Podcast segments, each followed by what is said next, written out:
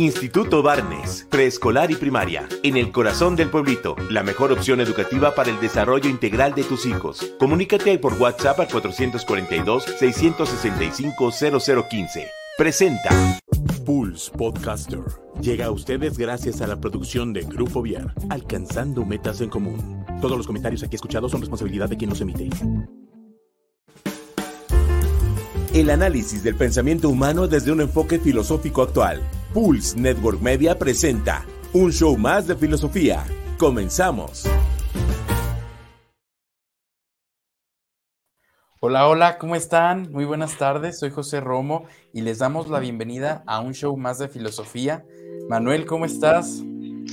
Hola, muy bien aquí, pues em, ya ansioso, esperando todos los lunes para pues estar dialogando aquí con todos, eh, creo que este proyecto, bueno, no sé tú, pero yo siento que este proyecto se ha convertido pues en algo para llevar a la práctica todos nuestros conocimientos y no nada más nuestros conocimientos sino también pues ayudar a aquellas personas ¿no? que se encuentran como que en este pues no ignorancia pero no en, en este lado de, de no entender pues los ámbitos de la filosofía a qué se dedica la filosofía. Y pues hoy, el tema de hoy, pues sí está, bueno, el tema de hoy pues va a ser la, la ecosofía, que es un tema que, es muy relevante en la actualidad y que pues a mí me da gusto los temas que hemos tratado de, de abordar, porque pues son temas de relevancia cultural, de relevancia pues de cualquier tipo. Entonces... Está interesante porque yo creo que se tiene poco conocimiento sobre la ecosofía. O sea, en la misma Academia de la Filosofía se habla poco de la ecosofía y también es relevante justo por la realidad que está aconteciendo en Puebla, ¿no? Esta realidad de, de Don Goyo que anda enojado. Entonces, la ecosofía, ustedes radio escucha se van a dar cuenta que tiene que ver con la naturaleza, tiene que ver con el medio ambiente. Por eso va a estar súper interesante. E invitamos a la gente que se va a estar sumando a través de Facebook que nos ayuden compartiendo, compartiendo este, este video para que llegue a más personas. Y si tienen preguntas, nos las hagan llegar para juntos filosofar sobre la ecosofía. Dicho esto, ¿te parece que iniciemos? Sí, claro, o sea, yo, yo yo más puesto que un calcetín. muy bien. Pues bueno, la ecosofía como tal, eh, si bien lo decías, Manuel, es un término nuevo, un concepto nuevo, nace el siglo pasado y es gracias o se le atribuye a un filósofo, teólogo, escritor español. Él es eh, Raimón Panicar, que realmente todo lo que, lo que comparte y lo que deja tanto escrito como en conferencias, pues es una riqueza, una riqueza porque él parte haciendo un análisis de la realidad, obviamente desde la filosofía y la teología, desde este diálogo interreligioso y este diálogo intercultural, con una sola finalidad, que el ser humano pueda ubicarse en su realidad presente y desde su realidad presente pueda caminar con conciencia. Para esto, pues la ecosofía, digamos que la primera cualidad que tiene la ecosofía, pues es esta apertura al diálogo, ¿no? Algo bien curioso que yo me daba cuenta en el transcurso de, eh, esta semana que reflexionaba, sobre el tema, eh, era como eh, panicar junta o sí, enlaza tanto la epistemología, la ontología y la ética. O sea, al final hace una unión de estas tres, eh, o sea, muy, muy maravilloso, ¿sabes? Porque al final es, es, es, el darnos cuenta que muchas veces nuestro pensamiento nos hace eh, ir en las puras ideas y no aterrizamos en la realidad concreta. Sí, pues bueno, creo que si empezamos a ver a la, a la ecosofía desde otro aspecto, pues no nada más se puede englobar esto, ¿no? Creo que ya abarcando parte de la epistemología, pues creo que eso ya lo hemos visto, ¿no? O sea, creo que ya sería saltarnos la parte epistemológica porque pues ya creo que a lo largo de estas seis sesiones hemos entendido que pues la, la, la teoría del conocimiento o esta parte de la epistemología pues se trata del qué, cómo, para qué, o sea, qué conozco, cómo conozco, para qué conozco. Creo que ya eso ya lo podemos ir abordando o sea, más al final.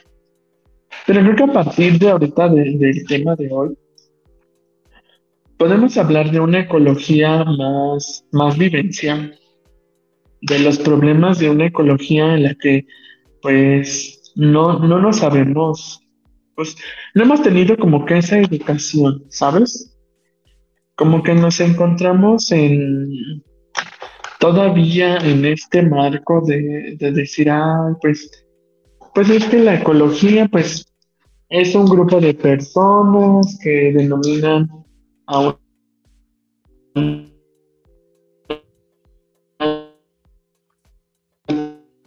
teoría, al estudio del ambiente, al estudio de...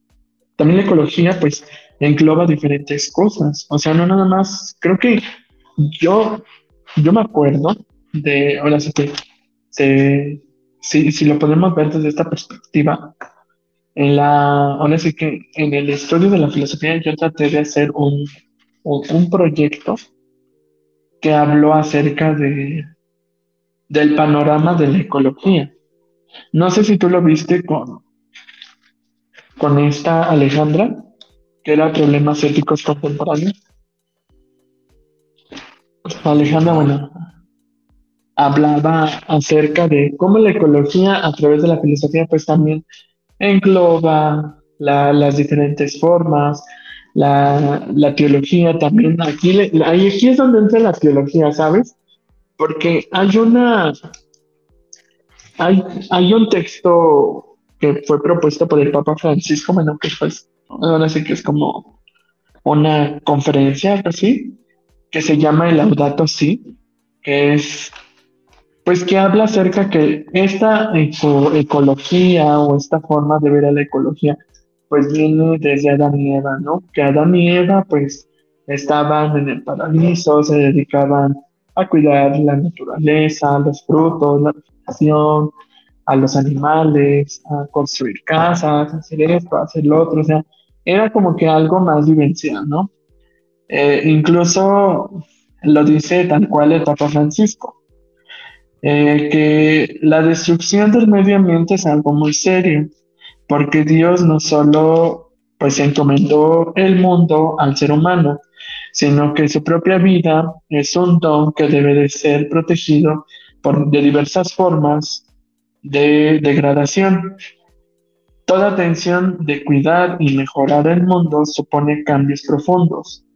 En este punto creo que podemos hablar de, lo que tú decías de, de Don Goyo, del Señor que pues va despertando creo que mucha gente se ha creado la teoría de... Tal vez sea cierto porque cabe resaltar que lo que yo estoy diciendo no es algo 100% verídico, pero muchos afirman que, que Don Goyo está despertando porque pues, no se le llevó su, su tributo cuando le fue su aniversario. Entonces creo que es algo natural, ¿verdad? Así como vienen los ciclones, vienen las lluvias, vienen los temblores, pues creo que nadie sabe cuándo va a llover, cuándo va a temblar, cuándo, cuándo se va a caer el cielo, o sea, nadie sabe. Entonces creo que a partir de hablar acerca de, de que Don Goyo está despertando porque no le llevaron su molito con pollo, pues no, no es tanto de que pues se refiera a esto, ¿no? Sino que también engloba al hombre, al entorno pues un entorno social en el que pues no nos estamos dando cuenta que no estamos cuidando el medio ambiente. Y es que justamente por ahí viene esta, eh, toda la filosofía de la ecosofía, justamente porque el término ecología se quedó carente, ¿no?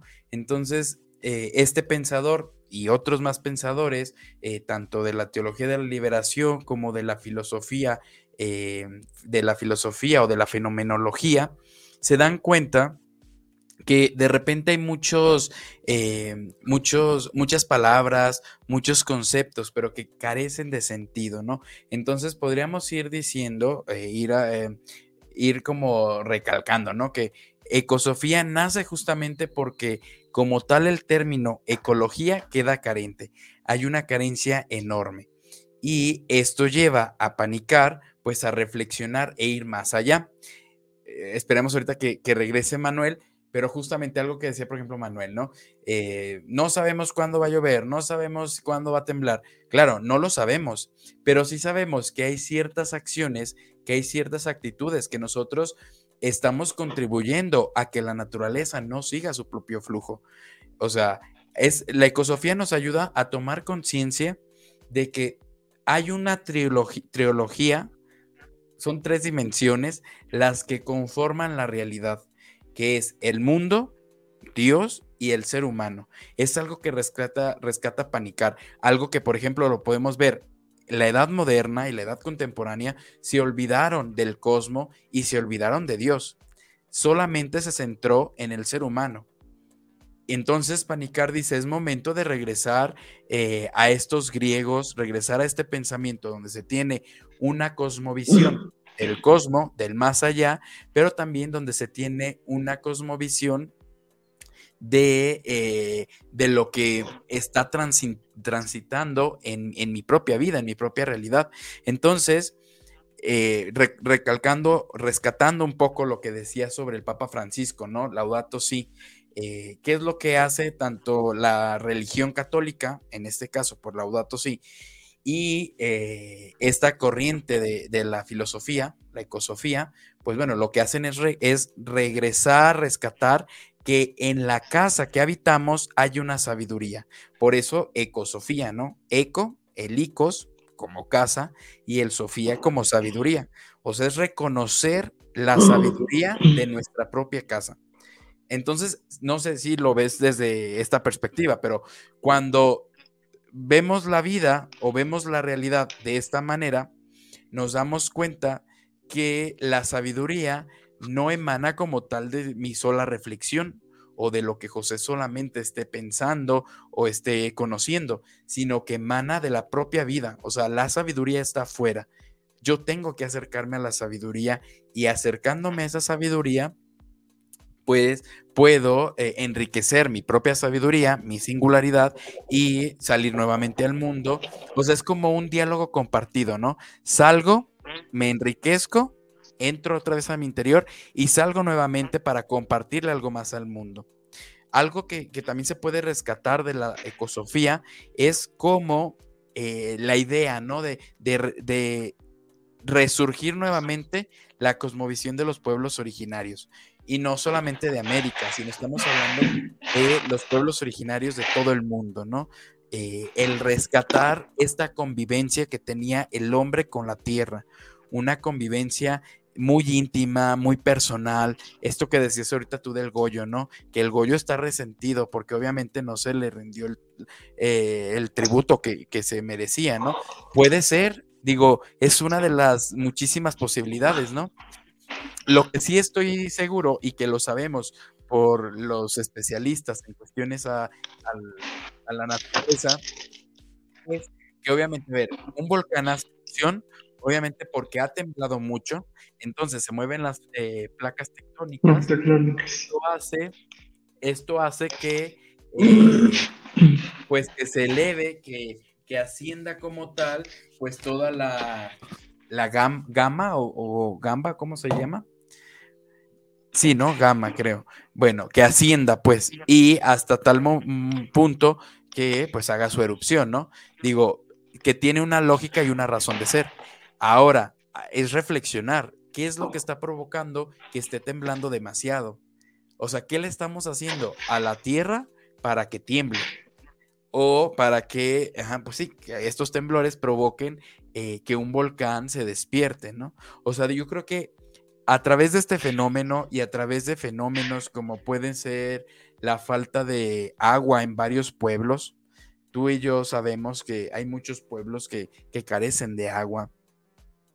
Eh, sabemos también realidades de bosques que se están quemando y quemando y quemando y no se puede apagar, o lugares donde de repente eh, empieza la lluvia y cae granizo y de tal manera que, se convierte aquello en hielo totalmente, pues, estos fenómenos que no son normales y que nos deberían llevar a una, una reflexión profunda.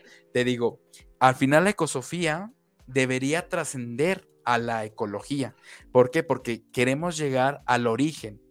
No solamente como decir, no tires el agua o hay que separar la basura. No, sino hay que llegar al origen.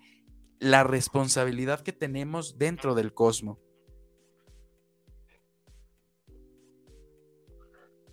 Pues también, bueno, si ya, no, bueno, digo, a, partir de, mm, ¿cómo te diré? Creo que a partir de lo que estamos hablando ahorita, o de lo que estabas tú comentando, eh, estamos aquí incluyendo también la, geografía, el, estudio así que, pues, de esto de la Tierra, como también implica eh, el hecho de que no nada más hablamos de una ecosofía, sino que también hablamos de una geografía, de una física, tal vez de una química, porque todo engloba, y también de la biología en particular, porque pues bio es vida, logos, estudios, o sea, estudio de la vida, o sea, literal, estamos hablando de todo esto.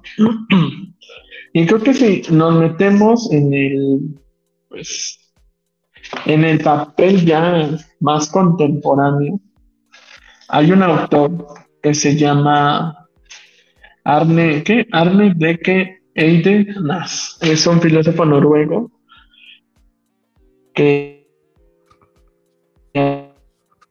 habla acerca de, bueno, que él es el padre. Este autor, por lo que estaba leyendo, habla de un antropocentrismo, de cómo es que pues el hombre se siente, ahora sí que el macho alfa, pero que también a partir de que se siente un macho alfa también busca eh, sacar su propio sí, o sea, ayudar a la ecología, porque no nada más hablamos así como tal de la moral, de la, del, del derecho, de la política, sino que también hablamos de diversos temas. También no sé si en filosofía de la de la ciencia llegaste a ver, pero la filosofía de la ciencia pues engloba estos aspectos también culturales, de cómo es que los avances tecnocientíficos van ayudando al proceso también de la ecología, ecosofía, cómo la ecosofía también se funda a través de una ontología, no nada más preguntarse por Dios, sino preguntarse por el ente, por el ser, ¿Cómo es que el ser, a partir de que nace, o sea, es creado, pues tiene una misión en la tierra, que es eh, lo que yo ya explicaba, cuidar el medio ambiente, preocuparse por aquello que surge, que van saliendo los problemas. Este, ahorita tenemos muchas, muchos ejemplos que podemos dar, por ejemplo, las comunidades del norte, los, los regios que no tienen agua, este, las comunidades también, comunidades rurales de Oaxaca que no tienen, por ejemplo, eh, tal vez agua, no tienen luz, no tienen suficientes caminos para aprovechar toda esa, pues toda esa, toda esa fauna que existe. Eh, también, por ejemplo, en las comunidades urbanas que existen, que se están degradando los árboles, que cortan árboles para hacer fábricas, para hacer empresas. Esto también engloba nuestro modo de ser, de preocuparnos por, por, nosotros mismos, no nada más por la, por la ecología, sino preocuparnos por la vida del hombre. O sea, ¿qué es lo que queremos en realidad? para actuar de una manera diferente. Eh, no sé lo que tú pienses, este, José, pero creo, mm, perdón, creo que eh, en esta parte el hombre siempre se debe de haber preocupado por sí mismo, no nada más por, pues, por crear casas, por construir, por nada más por construir. Creo que aquí en la Ciudad de México, bueno, este ejemplo así es muy, muy burdo. En la Ciudad de México, donde yo, donde yo vivo, había un parque. Y ese parque lo quitaron para construir departamentos. Entonces, eh, esta parte como que dices, oye, te preocupas por una ecología, pero, o sea, estás matando a la propia naturaleza que nos da vida, estás, estás quitándole al pulmón de la tierra pues una parte de sí mismo. Ahora sí. Es que, por ejemplo, algo que quería comentar ahorita que decías esto, ¿no? Se nos dice, eh, cuida el medio ambiente, porque si no, ¿qué mundo le vas a dejar a las próximas generaciones? Y la idea es, güey, cuida el medio ambiente porque tú estás viviendo ahorita en el medio ambiente. O sea, tú eres el que estás disfrutando de ese medio ambiente al cual se te invita a que, seas responsable y que lo disfrutes. O sea, por eso la importancia de verdad, eh, y, y, no, yo no me voy a cansar de decirlo, y ojalá que este programa sirva para despertar conciencias, la importancia de saber, de reconocernos como un cuerpo completo y un cuerpo en el que si no está la no está Dios, no se puede entender el hombre y el mundo. Un cuerpo donde si no está el mundo, no se puede entender Dios y el hombre. Y un cuerpo, obviamente, donde no está el hombre, pues no se entiende Dios y el mundo. O sea, somos una, un, un equipo por eso tenemos que tener esta, esta cosmovisión y esta conciencia, más que cosmovisión, esta conciencia de cómo nos relacionamos. Cuando hablo de Dios o cuando hablamos de Dios, no nos referimos a un Dios específico de una religión, sino nos referimos justamente a este ser supremo o a esta fuerza suprema que le da sentido tanto al hombre como al mundo, ¿no? Eh, llámese Dios a lo mejor Jesús o llámese Dios eh, la razón, no sé, pero yo creo que la importancia, obviamente, de lo que decía, de la conciencia de cómo estamos viviendo y cómo nos estamos relacionando. Yo creo que ahí podríamos ir concretizando justamente estas ideas que tú comentabas, que yo también ya compartí. Eh, en las propias ciudades, ¿no? Crear conciencia de ya no levantar tanto edificio, sino al contrario, ¿no? Buscar espacios eh, de, donde podamos tener áreas verdes, espacios donde podamos también poder andar, caminar y podamos respirar pues aire limpio, ¿no? Pues sí, creo que es preocupar, o sea, creo que hay un texto que no, no lo alcancé a leer de verdad, porque no, no me dio tiempo. Hay un texto de de este autor que les dije, el autor noruego, que habla acerca del antropocentrismo.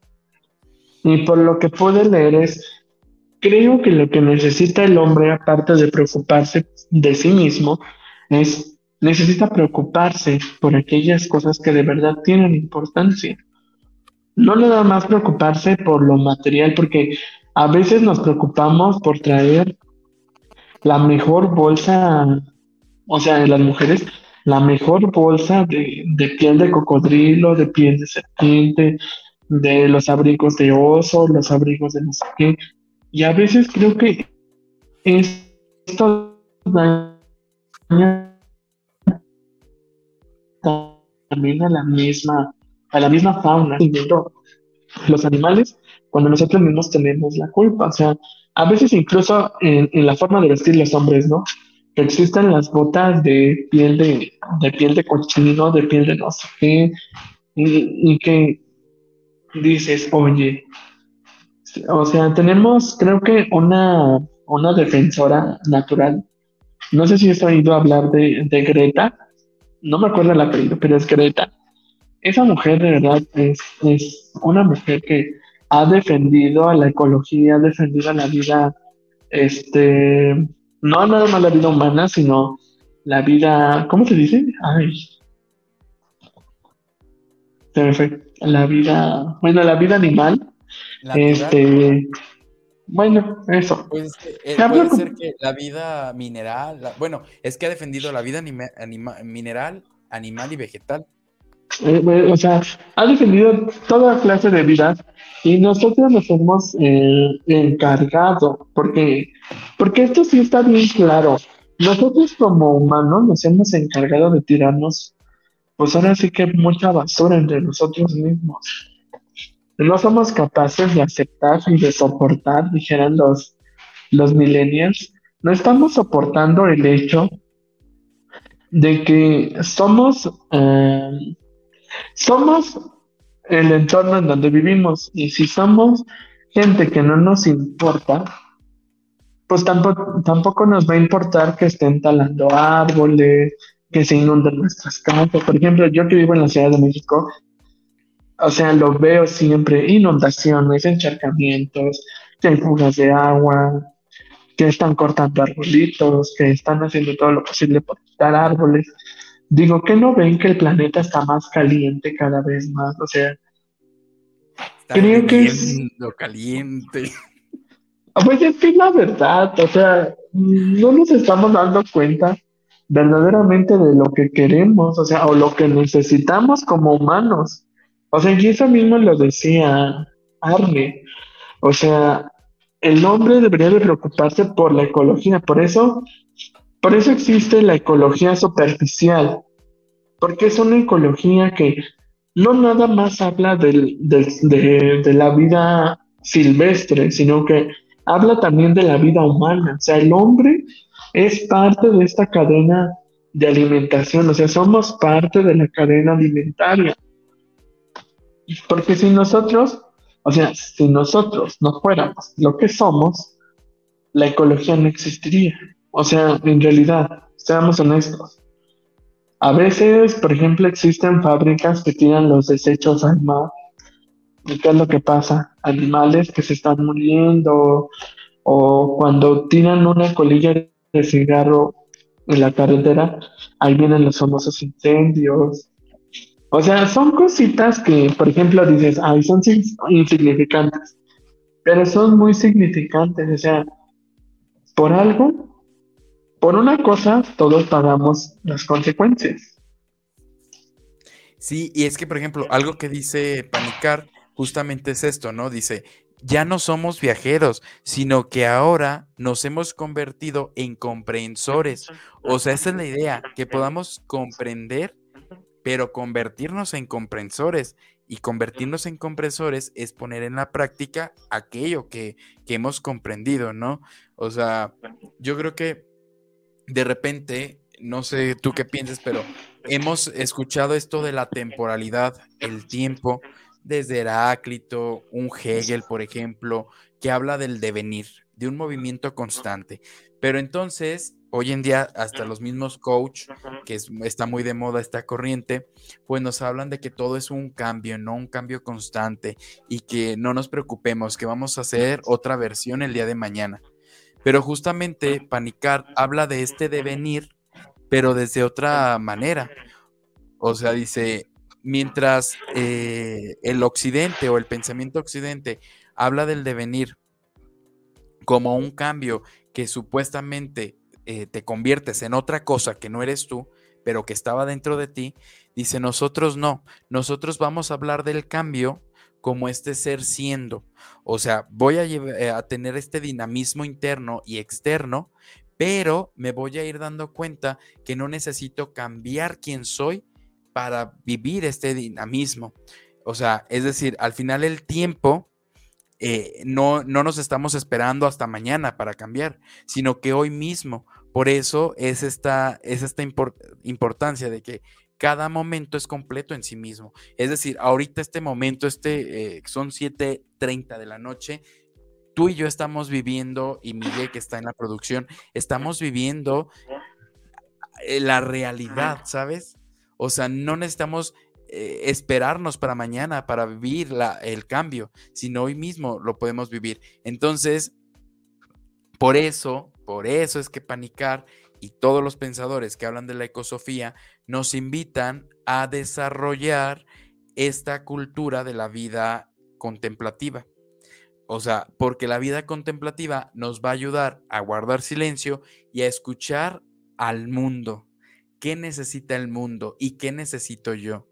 Y justamente escuchándonos vamos a poder comprender y ser comprensores de la propia vida. Porque si te das cuenta, por ejemplo, hoy en día vivimos en una vida muy agitada. O sea, hoy nos falta tiempo para todo. A mí me pasa que de repente no alcanzo a contestar mensajes, no veo correos, llega la noche y digo, ay, no alcancé a hacer esto. O sea, nos falta tiempo, pero también lamentablemente nos falta hacer. O sea, por eso la importancia es pensar en las crisis ambientales. Creo es pensar en las crisis temporales del ser, en las crisis temporales de nosotros mismos. Creo que nos falta eh, hacer más conciencia, ¿sabes? Creo que el asombro, o sea, nuestros actos, bueno, no estoy siempre ahorita San, San, San, San, Tomás de Aquino, y hablaba de la causa y efecto. Creo que al hablar de la causa y efecto, podemos abordar el hecho este. Toda causa tiene un efecto. La causa de que estemos talando árboles, de que estemos quitando bosques, de que estemos quemando, o sea, literalmente estamos matando especies en peligro de extinción, tiene un efecto. ¿Cuál va a ser el efecto que, que la vida del hombre se ve reduciendo? O sea, y lo estamos viendo tal cual. O sea, yo, o sea, el año pasado sentía menos calor que ahorita. Ahorita el calor está intenso. El frío está intenso.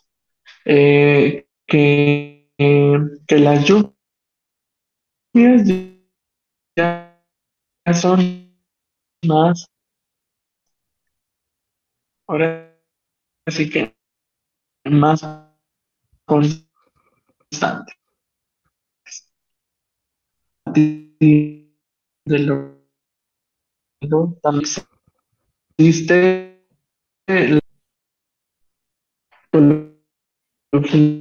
la filosofía de lo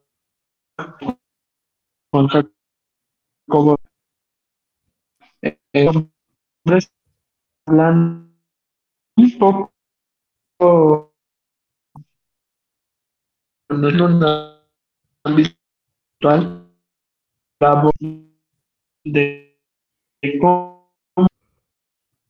Creo que se está escuchando cortado. Estamos teniendo problemas con Manuel. No sé si nos escuchas bien, Manuel.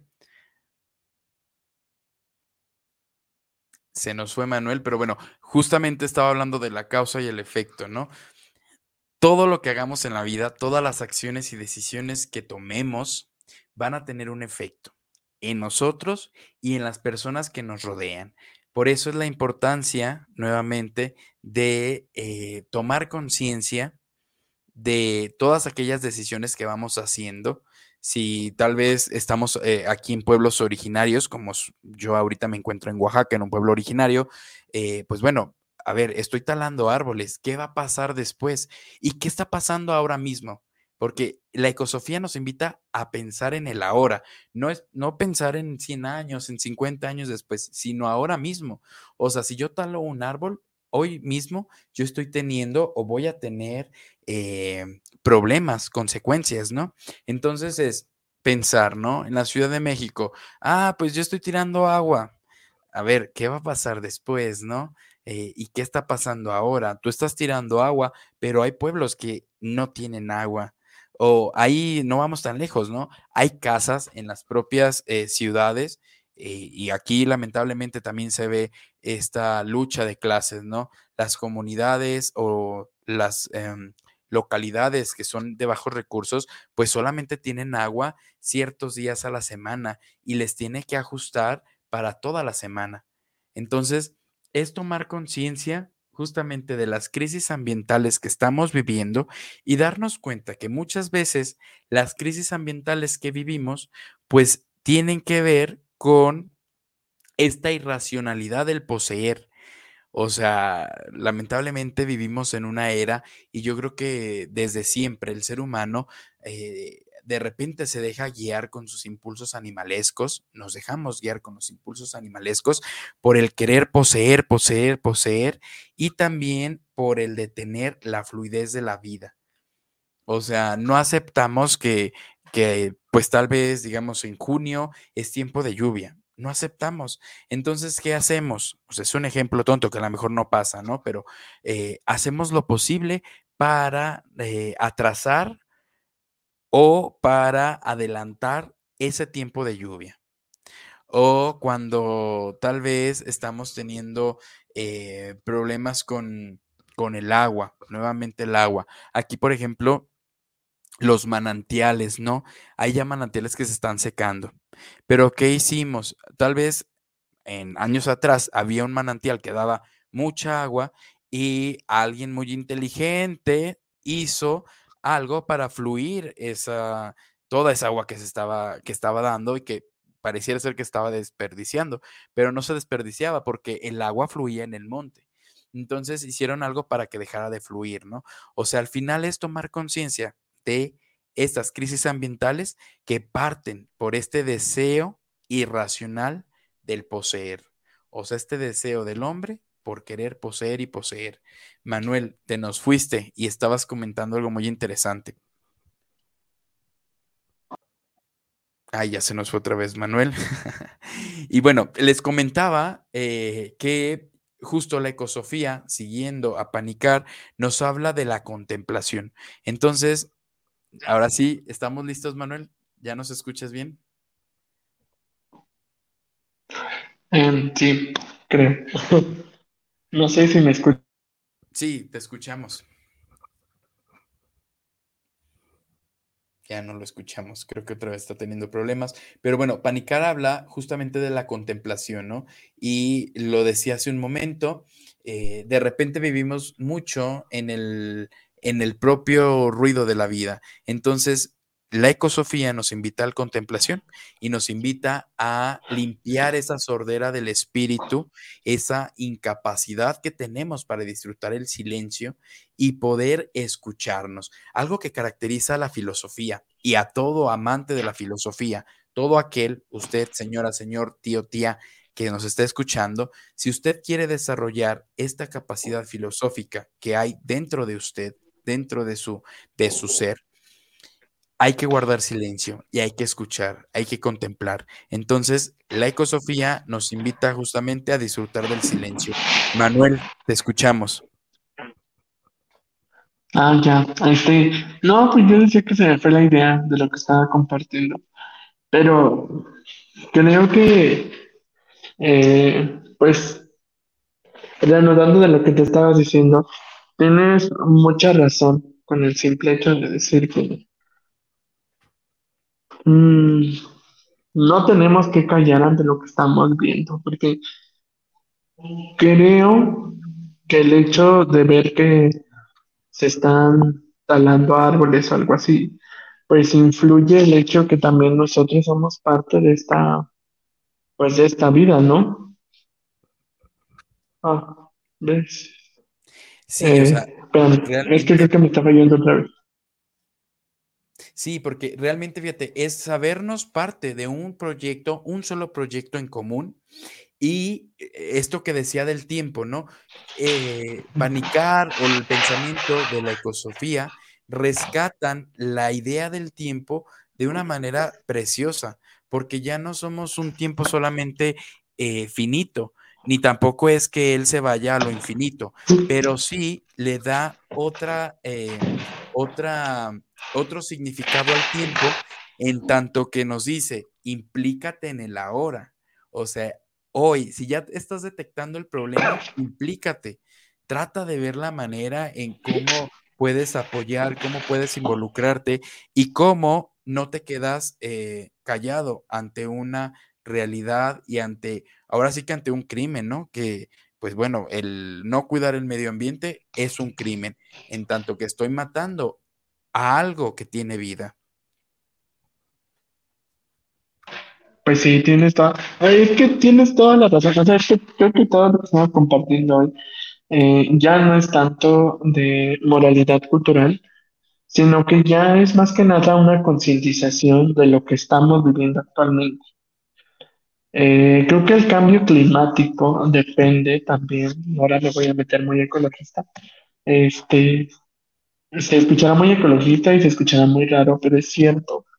Si no nos preocupamos por la vida, por la vida presente, o sea, más que nada lo presente, porque ya no se trata de lo que decía José Romo, de que a veces nos preocupamos por lo que le vamos a dejar a, a nuestros nietos, a nuestros hijos, sino que depende de lo que queremos vivir, o sea, lo que nosotros queremos ahorita, o sea, lo que queremos hoy, 22, lunes 22 de mayo, o sea, ya no lo que yo quiero dentro de tres años, dentro de cinco años, o sea, lo que quiero ahorita, de verdad. Si quiero empezar con un cambio, pues el cambio lo debemos de empezar nosotros, de no talar los árboles, porque a veces decimos, es que el árbol tira muchas hojas en verano. Pues ok, creo que esas hojas las, las podemos utilizar como abono, o sea, creo que si nos preocupamos verdaderamente por lo que está pasando, unas hojas no tienen nada que ver, tiene que ver más el simple hecho de cuidar la fauna, la flora, de que también a veces hay animales que están en peligro de extinción y se tienen como mascotas, porque seamos honestos, hay mascotas que no son para la vida, la vida de casa, son doméstica, perdón, gracias por la corrección. O sea, son para una vida silvestre. Como aquí, este, una vez vi ahí en, en, un en el internet, en las noticias, el simple hecho de que estaban, por ejemplo, eh, que, que una señora salía a pasear con su, con su leopardo. O sea, ¿cómo es posible que en pleno siglo XXI, cuando debemos de ser ya más conscientes, más razonables, más abiertos de mente, esto no es bueno, o sea, es un animal que está en peligro de extinción. Es como si, es como si trajeras a un pingüino del polo norte a un clima que es súper caliente, o sea, creo que el pobre pingüino se muere, o sea, literal, o sea, es, algo incongruente porque cada animal tiene su propia, eh, su propia ecología, algunos son, pues, que son, este, de, ay, ¿cómo se les llama? Este, esto sí se me olvidó por completo, pero son que unos animales son de selva, son más tropicales. Cada uno según su hábitat, ¿no? Ajá, su hábitat, exacto. O sea, que uno es más tropical, uno más, más frío, más templado, que es de la tundra. O sea, existen animales para todo. Y creo que el hecho de querer tener un, un en tu casa o sea, es algo que también debemos de concientizarnos nosotros como humanos. O sea, a nosotros nos gustaría en realidad el día de mañana decir, ya, ya, ya no hay vida, o sea, ya, ya lo único que queda es el hombre. Y creo que por lo que escuché alguna vez, o creo que lo vi, no sé si la semana pasada, el, o no creo que fue ayer, que fue el día de la abeja, ¿no? El 20 creo, el sábado. La pobre abeja también está en peligro de extinción y ¿qué es lo que hacemos? Las matamos. O sea, son las primeras, son los animales que se encargan de polinizar las plantas, que se encargan de reproducir, o sea, creo que me estoy metiendo mucho en mi papel de ecologista, pero eso es un punto muy importante. Oye, Santa Rita de Casia, ¿eh? Hoy que es su fiesta y que se representa con una abeja. Eh, no, es que, es que es en serio, o sea, da coraje el simple hecho de que tenemos animales en peligro de extinción, ok.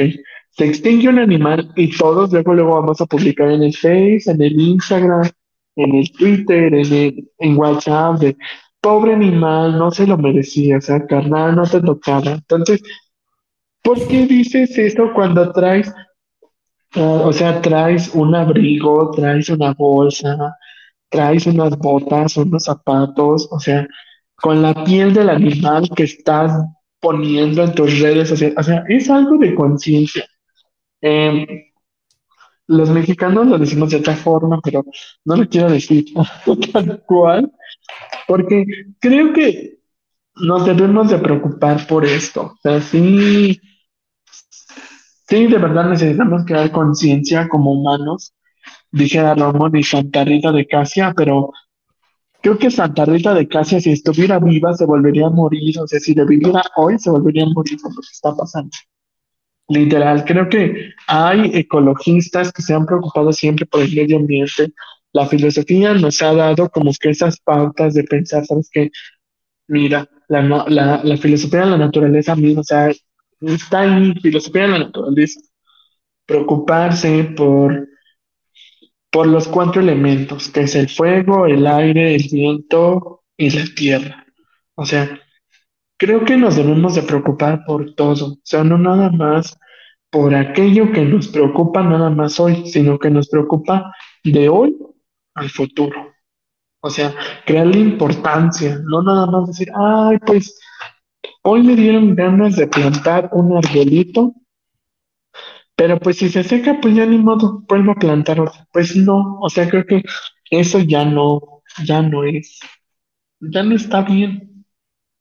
Sí, o sea, sin duda alguna, yo creo que la, ecosofía al final eh, nos ayuda a este, pues sí, a este estar, eh, apropiarnos y encarnar realmente nuestra esencia de humanos y nuestra esencia de estar dentro de un cosmos. Digamos que si todo lo que existe es el 100%, la especie humana solamente es el 1%. O sea, existen una cantidad de seres, una cantidad de realidades. Entonces es el, el, sabernos parte de un todo, ¿no? Algo bien curioso que recuerdo mucho de Emerson, no recuerdo en qué libro o en qué escrito lo decía, pero bueno, él hace una reflexión sobre estar en el bosque. Entonces decía cómo el ser humano, estando en el bosque, lograba transformarse, que él sentía cómo se transformaba, cómo salía de su cuerpo y entraba dentro de esa vida que existe fuera, ¿no? Entonces es muy curioso porque al final, regresando un poco a lo que hemos estado hablando, que la ecosofía, la filosofía de la ecología nos invita a contemplar y el contemplar tiene tres tareas fundamentales. Una de las primeras tareas pues es escuchar. Yo tengo que escuchar cuál es la necesidad que, que está gritando fuera de mí y que está gritando dentro de mí tengo que actuar, es la segunda tarea, actuar.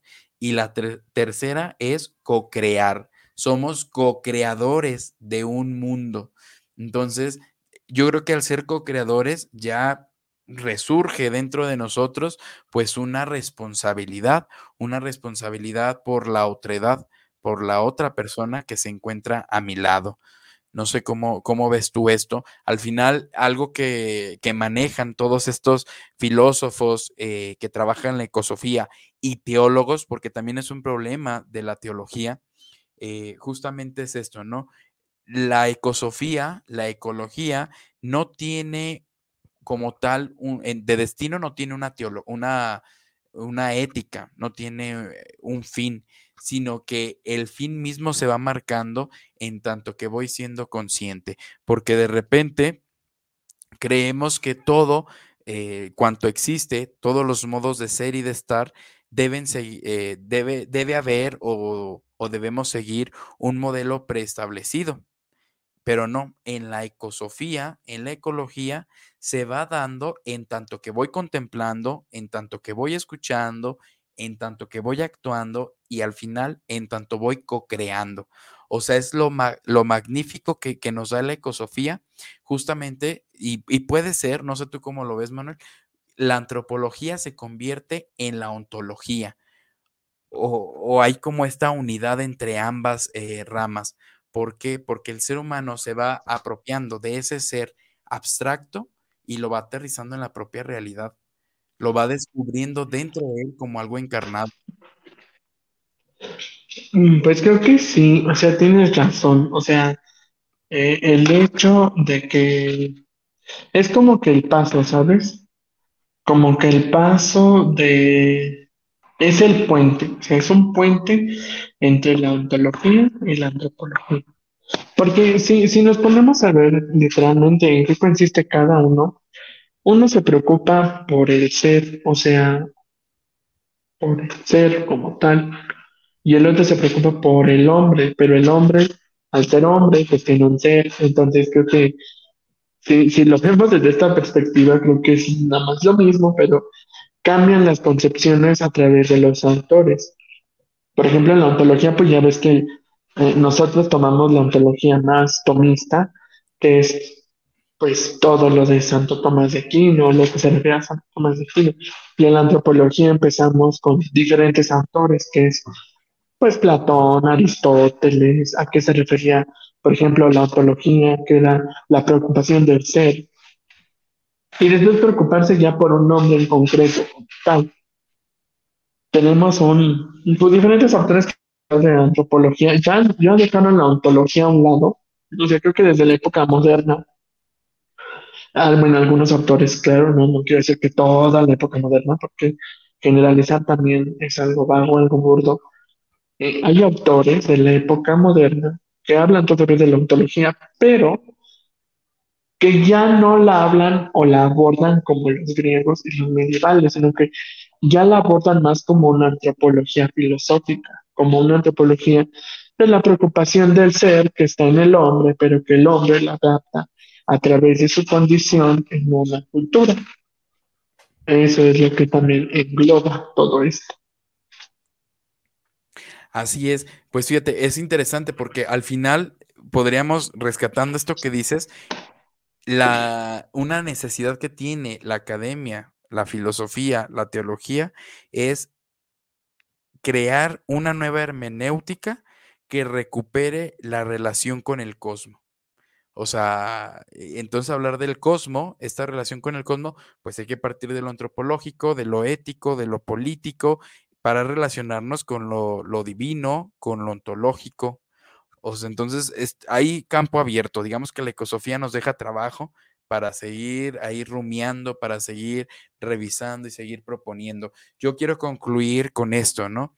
Que el ser humano, nosotros, no somos solamente espectadores. Pareciera ser que, vamos por la vida solamente siendo espectadores y Ay, nos vamos a morir y voy a disfrutar. No, no solamente ser espectadores, sino que hay que ser actores y hay que ser también autores de la misma realidad de lo mismo que nos va aconteciendo, de lo mismo que nos va pasando, de lo mismo que le, le va pasando a, a, todo el mundo que está fuera de nosotros, ser actores y ser autores.